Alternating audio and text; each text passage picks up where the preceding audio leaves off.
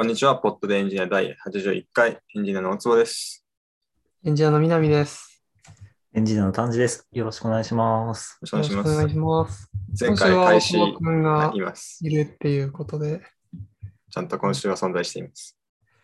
Apple M1 Pro の話します？あ、すごい。じゃあどれからいきます？かあ、その前にその前に、その前に一個だけ、あの、どうぞどうぞオービット訂正っていうのを、ちょっと、まあ、ややってみたかったっていうのもあるんですけど、ありまして、もう前回のエピソードで、えっと、UEFI ファームウェアの動作について、あの、説明をした箇所があったんですけど、まあそこで、えっと、ブートローダーに相当するものを BIOS って呼んでいたのが、えっと、誤りだなというふうに今後で気づきまして、あの、お詫びして謝罪訂正をいたします。ありがとうございます。申し訳ございませんでした。前回のやつすごい良かったから、これから一人休むとき別にスキップしなくていいなって思いました。なんか割と一人休むときスキップしてることが多かったけど、どうですか聞いてくれたのは嬉しいですね。なんかと普通に。あのもうつ時はバカあバカにじゃなくて、ちょっとディスられた気もするけど、ななんでだっけな、会社にいて会社の用事が終わんなかったからそうした記憶あるんだけど、だから会社の帰り道あに聞いてたんですけど、あこれいいポッドキャストだなと思って、すごい優しい。ありがたいですね。よかったです。自画自賛をしていくスタイルみたいな。違う、実践をしていくスタイルです。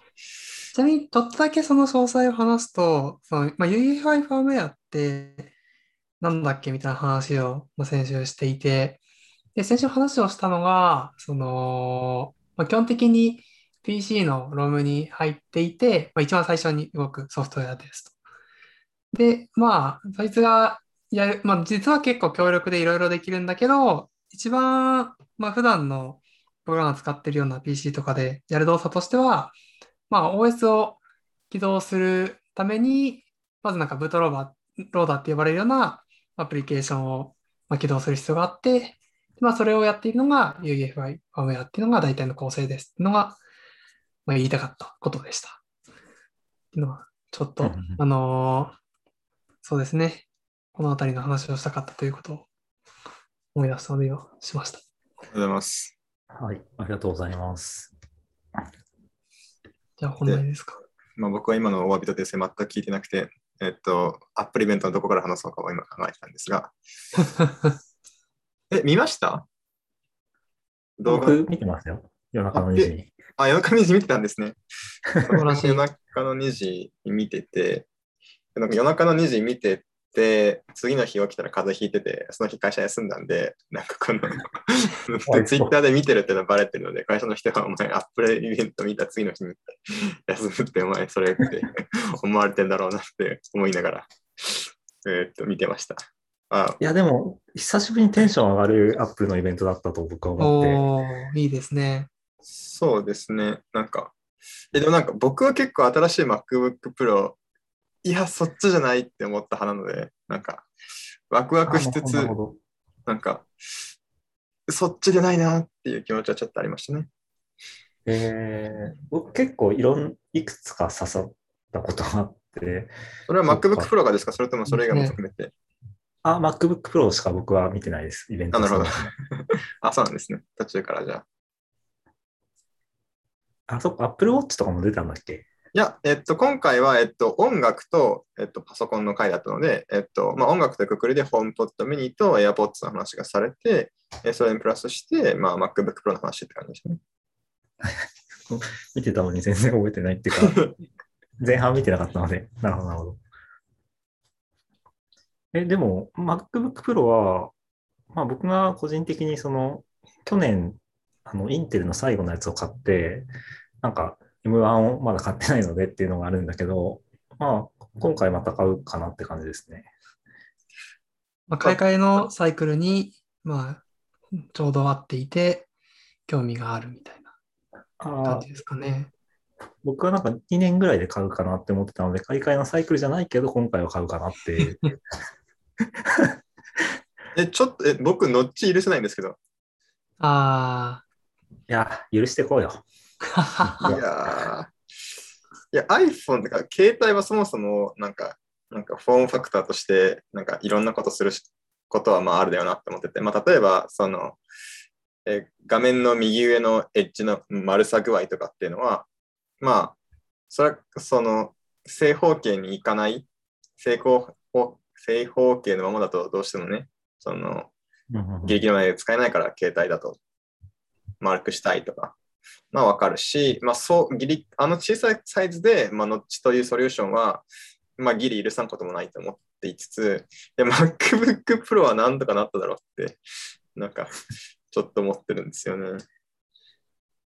えっと、普段は、その Mac の上の何バーっていうんですか、これって。ステータスバーかなステータスバーっていうんですかね。ここが表示されてるから、真ん中は大体空いてるでしょっていうのがアイデアですよね。それ嘘で僕ステータスバー隠してるんで、あ、なるほど。ちなみに僕も隠してます。そうですよね、ほら。困るんだっては。あと、そのステータスバーは画面の解像度とかによって一応伸び縮みするじゃないですか。うんうんうんうんでも、ノッチは伸び伸び縮みしないから、ここ多分 OS 側でなんか対応してるんだろうなと思いつつ、ちょうどあの高さになってるんですかね。MacBook Pro ってただその疑似的に解像度変えれる変えれるじゃないですか。あれでめっちゃちっちゃい文字にしても、なんかステータスバーは太いままとかなったりするのかなみたいな。それともそこからノッチがちょっとさらに離れてきたらちょっと切れるぞとか思って。っていうのが。全画面とかで、うん、動画とか見るときは大体あそこは上下は黒だからあんまり関係ないですよね。そうですね。なんか結構アップル好きな人って、いや、ノッチっていうものによって我々はアップルのデバイスだと認識しているので、あれはあれでいいんだっていう人多いんですけど、いや、iPhone も早くノッチなくなれって僕は普通に思ってるっていう。思いは強いですね。僕あんまりノッチあマジかぐらいの、マジか。そ れよりもなんか CPU が進化してよかったなってこの、そういう感じですよね。あと、まあ、タッチバーがなくなって嬉しい。あそれ僕はなんかいき違うなり人の言うことを聞く会社になったみたいな感じだよね、今回。そうですね。なんかえでもなんか、僕タイプ C とかで頑張ってほしかったなって、アップルぐらいがタイプ C しかつけないっていうのを頑張ってくれないと、HDMI なくならないから、あ、うん。負けないでほしかったって僕は思ってますけどね。まあでも実用的にはあった方がいいなって感じなので、まあ、SD カードについては、まあ、プロユースする人は、まあ、どうしてもそういうものが欲しくなるっていうのは、まあ、物理的にどうしてもつなぎたくなることがあるっていうのがあるので、まあ、ギリわかるんですけど、いや、HDMI に迎合すんなよって僕はすごく思いました。確かになんかつながる方法がいっぱいついてますね。そうなんですよね。っていうんで、まあ、わかんないですけどね、僕はなんか、アップルがこういうちょっと思い切った決断するとき結構毎回文句言って、後から受け入れてるので、例えばあの最近の、えっと、2014年、3年ぐらいに、えっと、初めて HDMI がついた MacBook Pro の世代覚えてます。その前めっちゃ太くて、ディスクドライブもついてたんだけど、初めてディスクドライブがなくなって、HDMI 端子がついた頃の MacBook Pro があるんですが、覚えてないですね。そそんな結構ドライブ作っってて、はい。DVD ドライブあ、そうです、そうです。ディスク DVD ドライブの話をしています。結構昔だね。まあ、その時にかなり薄くなったんですよね。なんか、半分ぐらいの薄さになって。まあ、要するに、今我々が想像して、まあ、日常的に使ってるあの薄さになった時ですね。いや、MacBook Pro、バッテリーの方が欲しいから、なんか、そんな薄くするの頑張んないで、バッテリーもっとつけてよって思ってたんですよね。あと、普通に DVD プレイがなくなって、いや、ふざけんなって僕はその時思いました。あーまあ、今はそんなこと思ってないし、まあ、あのタイミングで消すのは良かったよねって思ってるので、まあ、正直。でも僕結構見ると逆なんですよね。タッチバーは別に僕好きだし、エスケープキーいらなかったし、なんかバタフライキーボードパタパタ感僕全然あれ好きだし、なんかそこら辺 なんか結構みんなと好みがすごいね。違うすよ。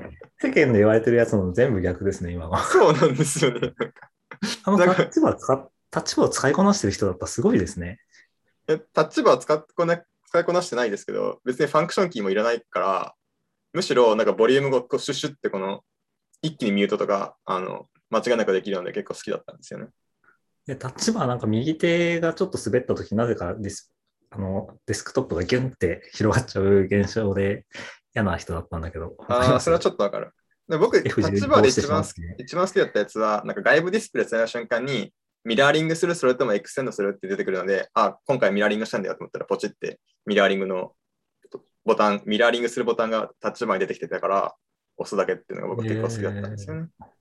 そうか、全然あそこ見てなかったってことか、僕は。まあ、で僕はエスケープ、あの、えっと、これキーボード配列によるんですけど、普通のキーボードの A のすぐ左にあるキー、まあ、キャップスロックかコントロールの人が多いと思うんですけど、ここのキーを単押ししたら、僕エスケープになるようになってるんですよね。僕のキーボードはソフトウェア的に。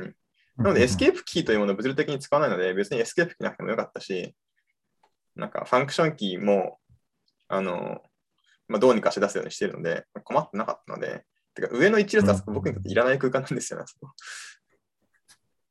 なので、タッチバーも困ってなかったし、エスケープキーも困ってなかったし、あのペタペタするキーボードも別に好きだったし、なんかみんなすぐ壊すんですけど、僕壊れなかったんですよね。だから、なんでみんなそんなすぐ壊すんだろうって思ってたけど。いやー、タッチバーもご操作するし、いやーいらないなって思ってましたね。まあ、なんで、別に嫌いとかではなかったけど、まあ、特に必要ではないなって感じでした。まあ僕も別にいらないって言われたらいらないんですけど。でもただその、ひたすら、この、なんか古い方向に戻ってるから、戻っちゃうんだって、ちょっと悲しい気持ちも。いや、接続できるものは別にそんな返さなくていいかなと思いますけどね。うん。いや、タイプ C さえ繋がったらそれでいいって世界を早く作ってほしかった。うーん。そういうのでいいと思いますけあ、ど。それはちょっとあるよね。なんか、実際、例えば USB メモリっていうものを駆逐されたじゃないですか。ああ、いましたね、その存在。うん見ましたよね。まあ、たまに僕、あの、ネットプリントするときに使うんですよね。うん。ネットプリントはセブンに行って番号を打ってあ、今、ネットプリントって言ったあ、そうそうそうそう。まあ、とりあえずなんか、なんか、たまに大事な書類絶対、そのプリントアウトしなきゃいけないっていうときに、その、パソコンの中に持ってるし、USB メモリの中に持ってるから、何かあってもこいつだけ挿したらなんとかなるみたいなことを思って、安心のために持っていくことがありますね。あと、まあ、エアドロップがあるといらないけど、エアドロップがなかったら結構やっぱ使うのかなって印象は。まあ、それはあるかもしれないですね。USB メモリは。うんまあただまあ、実際問題、僕最後に USB メモリ使ったのは多分3年ぐらい前な気がするし、まあ、あれはでもやっぱタイプ A が MacBook からなくなったっていうのは一つ、なんか駆逐に進むいい方向だったんじゃないかなとか思って。そうまあ、まあ、それで使わなくなったっていうのもあるけど、別になんか嫌いな存在ではなかったけどね、そのそうなんです USB。か。僕はなんかやっぱ Mac 圏で生きてるかどうかっていうのが大きいなって印象はありますね。あの、ゼロからの OS 自作入門とか USB ウートをするので、あ USB を僕は引っ張り出してきて使ってましたよ。あ、確かに確かに。たまに欲しくなることありますよね。まあ、うん。いずれにせよ。いやー、なんか、僕はいつか Apple 先生が Type-C も LAN ケーブルも全部ぶっ殺してくれるっていう世界を望んでたんですよ。まあ、うんただまあ Type-C で入力を受け付けるようなテレビないですかあ、テレビはないんですか？ディスプレイとかはありますよね。結構でもレア度高いですよねあああ、そうなんですかね。わかんないけど。なんか、つながるんだなって思って。全然外部ディスプレイ使ってない人間なんだけど、今ってその HDMI じゃないと何が一般的なんですか？ディスプレイポートディスプレイポットも一応あえるの。HDMI じゃないとっていうのはすごい、なんか、でも基本 HDMI だと思いますけどね。基本 HDMI。HDMI で Type-C も、なんか、まあ HDMI4 つくらいあって Type-C がついてるみたいなのを僕はうんうんあかけるイメージです。あ。だから大坪君は Type-C でつながる全部つながる世界がう嬉しいので、ですね HDMI ポートが、だから僕は未来として望んでいたのは、あ最最近のテレビはタイプ C ががのポートが4つぐらい生えてて、なんかゲーム機もタイプ C とタイプ C にしたらテレビから給電されつつ、ネットもつながって、なんかいい感じになるみたいなのがこう4本生えてるみたいな、そういうテレビが主流になっていく世界を僕は望んでました。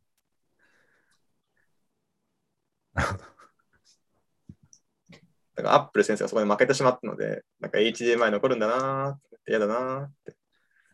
いやー、でもこんないろいろ残さなくていいと思いますけどね。うんイヤホンジャックは残して坪君はこ今回買わないんですね。いや、まあ、チップが欲しいんで買いますけど。僕、大坪君にあの M1 Pro と M1 Max どっちを買ったらいいですかっていう相談を今日したかったんですあ、よ。これちょっと僕真剣に考えてたんですよ。まあ、というのも、会社で、のコアがめちゃめちゃ増えるよね。そうですね、会社でこれどれ買ったらいいか選ぶのに意見くれって言われて、そうだよねと思って、あ僕はそういう開発者体験みたいなことを考えるチームにいるので、考えてって言われて真面目に考えたんですけど、まあ、僕の結論はですね、えっと、まあ、いろんな前提があるんですけど、えっと、30万のモデルが一番いいなって僕は思ってます。そうですね。具体的には、えっと、14インチのやつですね、まず前提として。うんうんうん。14インチのやつの一番低いモデルのメモリを32ギガに上げて、えっと、コアを、えっと、10コア、つまり M1 Pro の一番いいやつに上げる。と、これ M1 で税税込み30万5千円になるんですけど、これが、まあ自分で買うんだったらこれにするし、まあ一般的ウェブ開発者はこれでいいんじゃないかなと思ってますけどね。あんまり動画編集とかはしないんですよね、僕も。そうですよね。まあ、ウェブ開発ってことで言うと、GPU がそんなにあっても別にしょうがないだろうっていうのがあるのうで、ただ、コアはやっぱり多ければ多いほどいいことがあるので、まあ、10コア積んでたらいいんじゃないっていうのはありますが、別に M1MAX にしたところでコア数が増えるわけじゃないんで、あ、そうだよね。CPU は10が MAX なんだそよねう。なんですよね。それなんか10が上限なんだよね。そう。なので、なんか、マックスに行きたい人って、なんか、フォトショーグリグリしたいとか、まあ、だからデザイナーもしかしたら GPU とかあったら嬉しいこともあるかもしれないけど、うんウェブ開発者というので言うと、まあ、10コア以上を求める理由は別にないなと思って。あとは、まあ、メモリを64に行きたかったらとかもあるんですかそうですねそれはありますね今出てましたけど M1MAX にしないことでどうしても諦める必要があるのがいくつかあって、一つ実は、えーっと細かいやつだと、外部ディスプレイ3枚使うってことが M1MAX じゃないとできないんですよね。えーなるほど。ああ、自分に関係ないわって思ってしまった。まあ、グラフィック性能の話なのかなと思ってるんですけど、まあ、という違いが一応あるので、えっと、なんかね、そう、そうなんですよ。えっと、いや面白いですね。メモリがの話と、ディスプレイの話と、あとなんかもう一個ぐらい気をつけたやつがあったんだけど、なんだっけ。考えた一周があるのを探してきます。これか。あったあった。えーっとですね。あ、メモリの待機幅がちょっと少ないって話がありましたね。ああ、そうですね。200と400っていうので。ただ、それもそんなになんか、ちょっと少ないというよりも、なえ M1 ギリギリまで上げたいから増えたけど、そうそうそう。確か M1 からはめちゃめちゃあると。2倍かな？まあ、普通に M1 よりも早いわけだし、なんかまあ、もちろんそこがボトルネックになる人も存在すると思うんですけど、かなりレアケースだと思うんですよね。そうですよね。それは。あとなんか200ギガバイツパーセックじゃ遅いって 誰だよっていう 気がするので、うん、そんな詳しくないけど、普通のウェブ開発でそこが、だから問題になってくることはないんじゃないかな、みたいまあそうですね。デザインとかグラフィックとか動画とかやる人が、まな。あそうですね。GPU もりもりにしたいっていう要求に応えてるって感じですかね。あとはそのめ ML やる人がどうなのかっていうのはありますけど、確か一般的に Mac って、なんか、えっと、GPU をそんなに好き勝手には計算に使えないので、なんか、ML の人とかも別に GPU が強かったら嬉しいってことは実はあんまりないみたいな話を聞くんですよね。なんか M1 が出た当初、そういう実験とかしてた人がいて、なんかでも、結局そういう話はまだ聞いてないですね、僕は。ちょっとこれに関しては僕もなんか、ちょっと古い知識で喋ってるんで適当なんですけど。っていうので、うん、まあ、まあ、繰り返しになるけど、開発者的には10個は、ろまあ、32ギガ積んどけば大体いいでしょう。っていうのがまあ僕の。考えですね。まあ、モバイルとかちょっとメモリをいっぱい欲しいと思うんでわかんないんですけど。あ、モバイルアプリの開発者とか。そうですね。まあ、僕の場合、まあ、僕は全然パソコンリソースいる開発しないんで、あれなんですけど、僕 CLI とちょっとしたなんか Kubernetes のコントローラーと、まあ、Kubernetes のコントローラーとかもなんかメモリ全然使わないんで、と、あと、まあ、使ってる中200メガそんなんじゃないですかね。と、あとは僕はマークダウンを書くことが多いので、あと YAML 書いてアプライできればそれでいいから、僕はなんかぶっちゃけ今でも16ギガでいいんですけど、なんかこっから2年間使い続けると思ったら、まあ1年ぐらいした時に32にしたきゃよかったなって思うの怖いから、32は積んでおきたいぐらいのテンションですね。はい。ありがとうございます。大坪くんのセレクション。いうん、や、でも、僕も大体そこら辺だなと思ってたから、30万円モデルが一応おすすめだと思います。いや、でも、丹治さんなら、MMAX も使いや、マックい切れますス行ってほしいな。何をするんですか？僕は今。もうマシンラーニングするんですよ。いや、あの、データを GPU に送って、メモリからもう待機ギリギリつくまで使って、レイトレーシングレンダリングす行ったり来たりさせますか。もう谷さんならできますよ。頑張ってほしい。はい。あはい、あとはアップルのイベントです。あ、どうぞ。あとはこの名前のプロとマックスっていうのがめっちゃ iPhone に合わせてくるやんって思いますよね。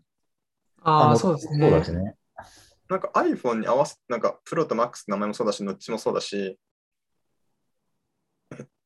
MAX っていう名前ずっとダサいなって思ってるんだけど、いや、なんかそう、彼らはずど言ってんだ、これね。まあそうですよね。なんか、アップルたまにネーミングでセンスないですよね。なんか造語は強いんだけど、なんか iPhone ってやっぱ謎にかっこいい単語だし、なんかわからんけど。でもなんだよ、MAX ってっていう。あと、プラスとかとも結構中途半端に使うし、S もよくわかんないし、なんか S いろんな意味があって、スティーブではないかみたいな言ってる人がいるから、多分あんまり考えてないだろうってのが僕の 感じなんですけど。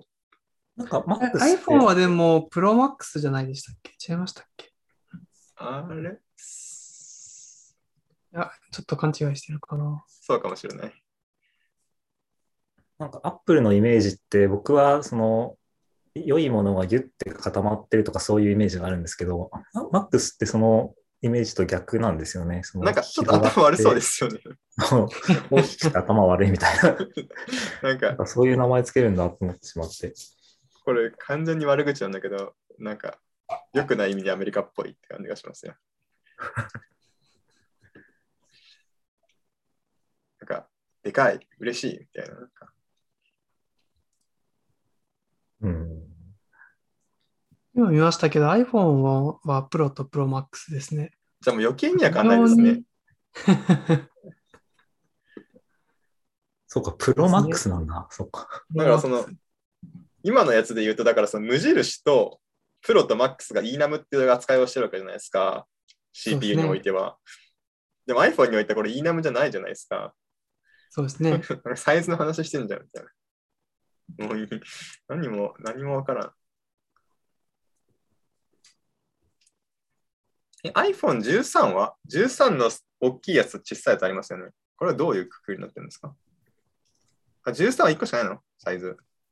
13はミニと13があるのか。あミニと13があって、13プロと13プロマックスなのか。いそうそうそうそう。や本当によくわからない、これ。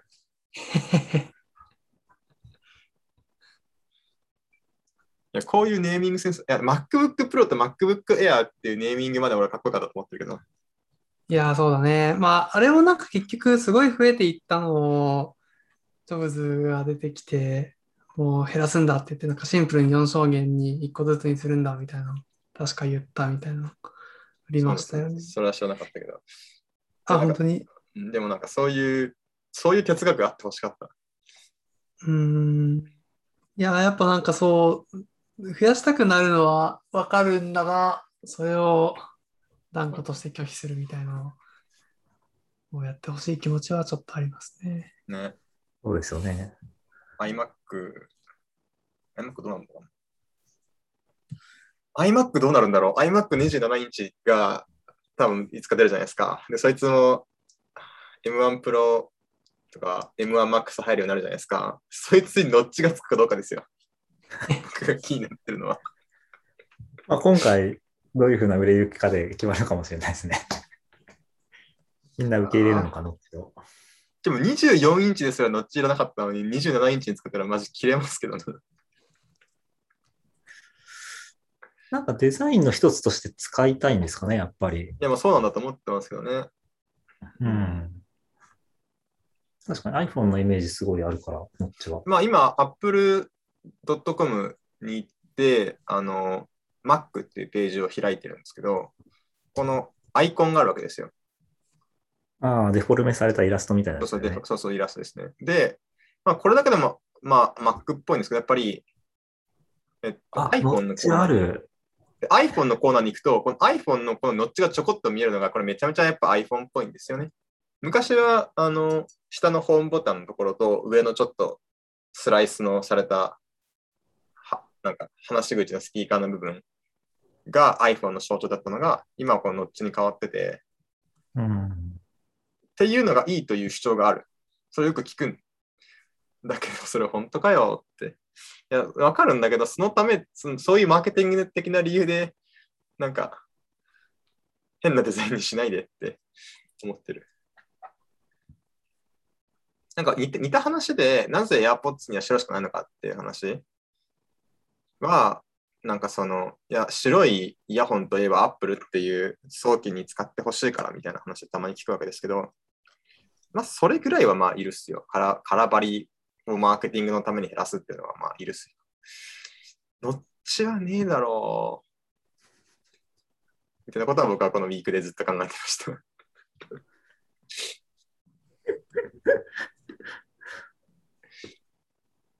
はい。まあ、インターフェースにかなり関心がありますね、大坪君は。そうですね。あの単純に俺が欲しいものを作れみたいなそういう話でもあるんですけど。はい。まあ、ネーミングは多少商標的な問題もあるんだろうと思いますけどね。まあまあまあ、そうですね。なんか、Apple TV もともと ITV にしたかったけど、商標で負けたから Apple TV になったって話聞いたし、うーん。Apple の商標も持ってるからいけるっていう話ですかね。うんうん。あ、そうだ、今 Apple のサイトをいろいろ見てて思い出した。Apple TV のページ見て思い出したんですけど、ファウンデーション見てます？どうですか、はい谷さん。僕は本を読みました、大坪君に言われて。マジか、そっちから。じゃあネタバレしないでほしい。ちょっと僕本読んでなくて、ドラマ見てるからで。もなんか僕、あんまり理解しないで、とりあえず最初のファウンデーションを読んだんだけど、めちゃめちゃ長いシリーズなんだね、あれ。えそうなんだ。そうなんですね。あの、い第1巻みたいなやつを僕は読みました。なんかテレビで見てても、なんか恐ろしいペースで話進めていくんですよ。なんかえ、総集編かなんかみたいなペースで進んでいくんですよね。でそれでも全然終わる気配がないから、怖って思ってるんですけど。結構、なんか時代をジャンプしながら、その時々のイベントっていうか、ね世の中の進み方を書いてるって感じですよね。なんか平気で 10, 10年ぐらいひょこひょこ。なんか10年ぐらい飛ぶっていうのが、なんか1話の回3回ぐらいあったりして、ちょっと待ってみたいな気持ちになるんですよね。でもまあ、そういうスケールを書きたかったんでしょうね、足元先生は。うーん。あの、ちょっと思い出した話で、こう人類宇宙に住むっていう本があるんですけど、これ前のポッドキャストで言った気がするんだけど、なんか、その本をちょっと僕は思い出しました。見ていて。うん、知らないですね。人類宇宙に住む。これはおすすめです。あのーダイソンスフィアって知ってます？知らないです。知らないです。何かっていうと、基本的に惑星がエネルギーを得ようと思ったら恒星からなわけですよね。自分が回っている。その他の恒星からのそのエネルギーなんてもうほぼ無視できる量なので、基本的に自分が回ってる恒星からエネルギーをもらうしかない。で、えっと、人類のレベルが、えっと、まあ、人類というか生命体のレベルを3つあると考えようという考え方があって、それは何かというと、まずレベル1というのがあって、レベル1は地球に降り注ぐ、まあ、その惑星に降り注ぐすべてのエネルギーを使えるじぶ文明ですね。で、その次のレベルが、自分がいる恒星系のエネルギーを全て使える文明。うんそして3つ目が、自分がいる銀河のエネルギーを全て使える、えー、と文明。というふうに、この大きく3つ、3レベルにあるとしようと。で、こういうふうに考えてみると、えっと、具体的な数字はせあの話して忘れたんですけど、えっと、このエネルギー量っていうのをを対数で表してみると、その桁が、まあ、確か10の、1個目が10の20乗ぐらい。ジュールかなんかで確か。で、レベル2が40乗。レベル3が60乗みたいな感じで、なんかいい感じのステップになるらしいんですよね。対数的に並べると。S にすると直線に近いんですね。そうですね、そうですね。で、その間の、間もちょうどいい感じになってると。らしく。うんで、えっと、まあ、というのが一つ、まあ、SF とか考える上で、じゃあレベルいくつのとその生命体ですかねって考えると考えせというのはあるんですけど、で、今の話何でしたかっていうと、えっと、ちなみに、えっと、対数的、対数グラフで、えっと、書いてみると、今、地球人というのは0.7ぐらいの文明らしいです。その地球に降り注ぐエネルギーをまだ全ては使えていない。で、まあ、それを使おうと思ったら、太陽光頑張ったり、なんか再生可能エネルギー頑張ったり、まあ、いろいろ頑張ればいいんですけど、太陽から出てくるエネルギーを全部使おうと思ったら、太陽系をなんか囲うしかないんですよね。太陽系にスフィアを覆って、す全面に太陽光パネルを作る必要があるじゃないですか。うんそうしないと、えっと、まあ、太陽から出てくるエネルギーは全部使えないっていう話があるので、なんか、よく見る話としては、高度な文明っていうのは、いつかダイソンスピアと言われる、この一つの惑星を全て覆うものを作ることになるんじゃないかっていうふうに言われています。うん、エネルギーを全部効率的に、そうそうそうというか、まあ、全部使うために。そうみたいな時代の話をして、になった時にど人類がどうなるのかっていう話をしてるのが、その人類宇宙に住むという本なんですけど。とか、まあ、どう考えても、一つの個体が生きるより生きる時間より長い時間の通信の往復が必要になってくると。どんなにすごい、なんか高速に近いど、めちゃめちゃ効率的に動けるその宇宙船ができても、そこの通信の往復時間より自分の寿命の方が短いっていうふうにどうしてもなってしまうので、そうなった場合には、どんだけ高度な文明でも、やっぱり文化っていうのは分散してしまうだろうみたいな話。とかが書いてある本がうんこう人類宇宙に住むという本なんですけど、これはおすすめです。なんかビットコインとか、そのブロックチェーンの技術ってあるじゃないですか。はい。ありますね。あれって数十秒に1回新しいブロックが生成されるっていうか、まあ、生成というか見つけられて承認されるみたいなやつだと思うんですけど、はいなんか地理的に遠くなると、なんか難しくなりそうだなって今、想像しながら思いました。確かにそれはレテンシーの影響とかを受けますよね。なん確かチェーンが分断されたりしないのかな、そのまあ、する地球まあ、今ですらなんか小さいコミュニティでやんないと結局パフォーマンス出ないとか言ってるから、まあそういうのはあるんじゃないですかね。めっちゃありそう。まあ、地球の中ですらもう光遅いとか言ってるし、そうだよね。そうなんだよな。光って遅いんですよね。たまにめっちゃ速いんですけど。惑星間とかになると、量子テレポーテーションに行きたいじゃないですか。あれ、よく分かってないんですよね。誰がかいつか解説してほしい。もう僕のすごい雑な理解で言うと、まあ、なんだろう。量子もつれ状態っていうのにある、その2つの何かしらを持ってきて、エンタングルメントっての役がモツルあ、そうそうそうそうそうまさにそう。で、片方を観測して状態を確定させると、もう片方の状態もそこで、なんか、確定するから、情報伝わったよねみたいな話うんだと思っています。でなんかでなんか結構それがうんできているとかできてないとかをすごい頑張って実験したり、まあ言ったりしてるっていうものだと思っていて、なんか実用的なものになるのかっていうと僕は、そんなことはないんじゃないかなっていう気もするけど、なんかそれそういう話聞くたびに、そのその説明たまに、1ヶ月で1回、その解説をしてる YouTube の動画を見るんですけど、毎回わからないのが、その、え、こっちの場所で確定させたから、あっちの場所で確定させた、した。でそこの間に別に情報の通信はなくないって思っちゃうんですよね。あなんか僕のイメージとしては、その光より早く物を動かす方法として、なんかレーザーをめちゃめちゃ速い速度でピュンってこの首振りしたら、そのレーザーが当たってる場所っていうのは高速より速く移動できると。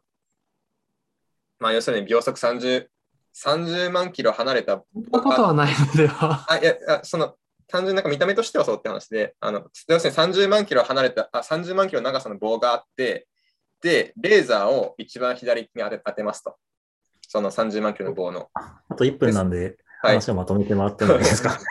そこからいい1秒以内に、そのレーザーの首振りをシュッと振って30万キロ先まで行くと、観測者から見ると、そのその光の線というのは1秒間以内に30万キロ動いたように見える。